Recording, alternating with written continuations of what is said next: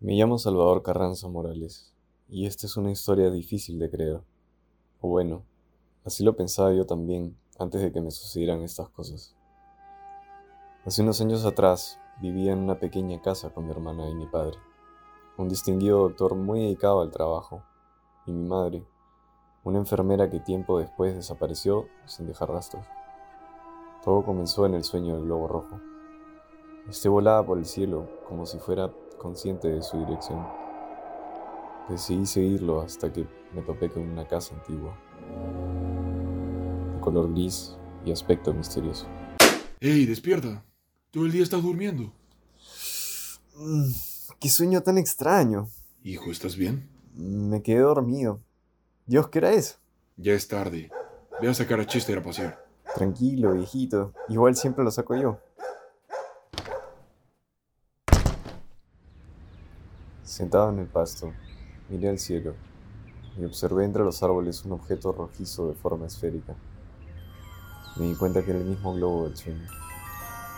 Consternado, decidí seguirlo y me llevó hacia una chica, muy pálida y de cabello negro, cuyo collar tenía forma de serpiente con un pequeño cascabel.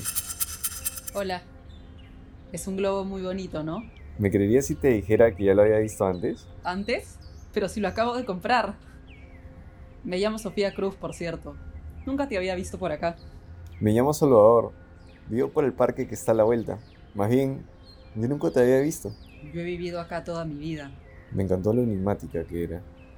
Nos hicimos muy amigos. Jamás relacioné a Sofía con el sueño hasta que... Llegué.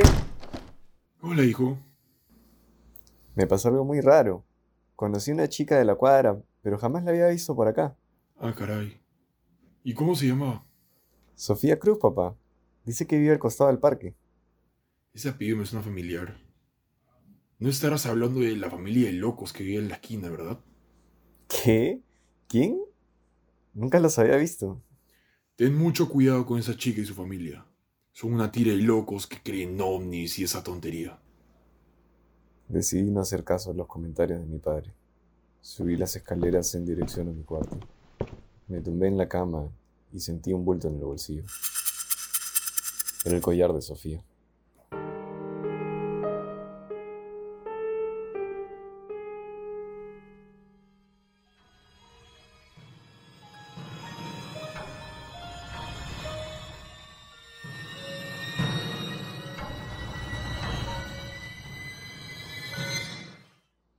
Fiel a mi escepticismo, decidí restarle importancia al collar. Pensé que ella me lo había puesto a propósito, por lo que decidí no comentarle nada a ver qué ocurría. Días después, la atracción entre nosotros era más evidente. Había olvidado lo del collar, hasta que un día cuando andábamos en el parque, Mi papá no va a estar hoy en mi casa. ¿Quieres venir? ¿segura? Oye, mira esto. ¡Ay, mi cascabel! Lo estuve buscando durante días, gracias. ¿De dónde lo sacaste? ¿Qué? Pensé que me lo habías puesto tú como recuerdo. ¿Qué? No, nada que ver. Tal vez fue la magia negra. bueno, ¿vamos?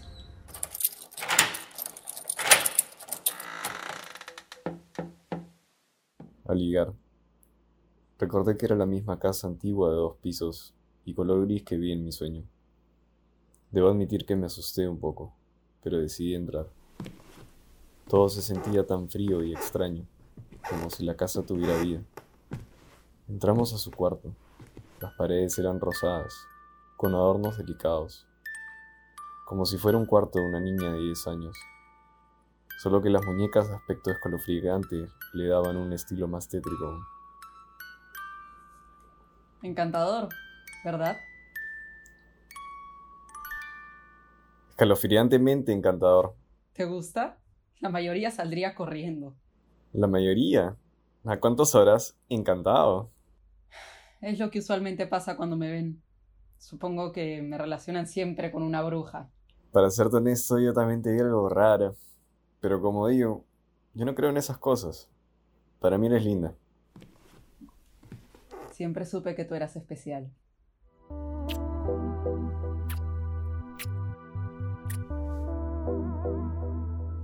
Nos quedamos dormidos profundamente cuando pasó de nuevo. Me vi en una carretera y vi a lo lejos un camión que se acercaba a máxima velocidad, tratando de desviar a un animal. Cuando estaba a punto de desbarrancarse. ¡No! ¿Qué pasó? ¿Estás bien? He tenido un sueño rarísimo. Últimamente me están pasando cosas bien extrañas. Siento como como que todo lo que me pasa ya lo he visto en algún sueño. Hasta soñé contigo. ¿Conmigo? Espera, eso yo lo he leído en algún lado. ¿Has escuchado hablar sobre los sueños premonitorios? ¿Qué soñaste ahora? ¿Premoni qué?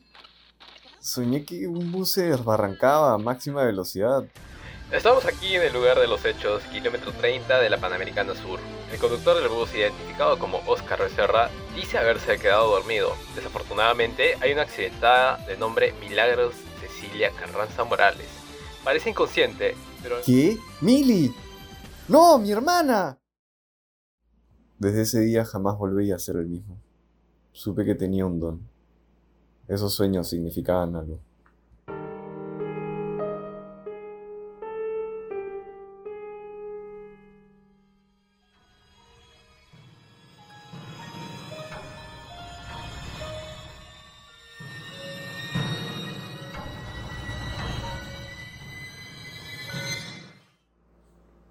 El accidente le cobró la pierna a Millie. Pasaron semanas y todo volvió a la normalidad. Mi relación con Sofía estaba mejor que nunca. Pude dormir tranquilo durante todo ese tiempo. Hasta que un día... Salva, ¿qué fue? ¿Otro sueño? Sí, pensé que ya habían terminado, pero, pero este, este fue muy raro. Soñé con mi madre. Esto debe significar algo. ¿Pero qué soñaste? Soñé que estaba en un cuarto oscuro y hacía mucho frío. Salvador, No había nadie y de pronto escuché la voz de una mujer. hijo, ayúdame. ¿Tu madre? Pero ella no estaba... Sí, desaparecida. Pero esto debe significar algo, Sophie. Mis sueños se cumplen por alguna razón. Esto es una señal de que mi madre está viva. Los días pasaron y no podía quitarme ese sueño de la cabeza. Me volví loco. Sabía que debía hacer algo, pero no sabía cómo. Oye, Salva, le comenté a mi papá sobre tu sueño. Me dijo que hay un ritual llamado Ignis Invocamus, que es para revelar la ubicación de personas.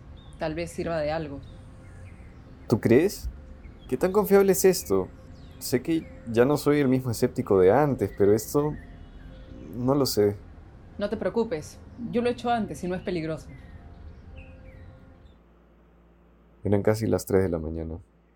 Los cuatro nos vestimos de negro para la ocasión. Estábamos sentados en el piso. Sofía y sus papás habían formado un círculo con flores, en donde se encontraban velas que formaban una cruz. Montones de sal rodeaban el círculo, y en el medio estaba un mapa de la ciudad, encima la foto de mi madre.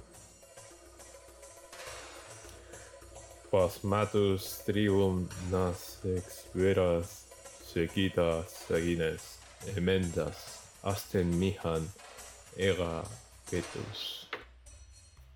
Pasmatus tribum nas ex veras sequitas sagines ementas asten mihan ega petos. Dale, Salva. ¿Quieres ayudar a tu mamá o no? Pasmatus tribum nas ex veras sequitas Sagines. ementas asten mihan ega petos. Estaba dudoso. Pensé que todo era un chiste, pero... De pronto, las velas se apagaron. Las ventanas se abrieron de golpe. La temperatura bajó. Todo se quedó en silencio. La foto de mi mamá empezó a moverse por el mapa hasta... hasta que se detuvo marcando un lugar.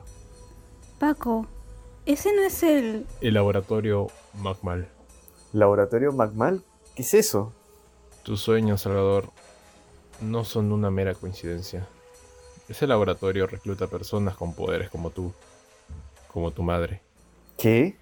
Tu madre está viva, muchacho.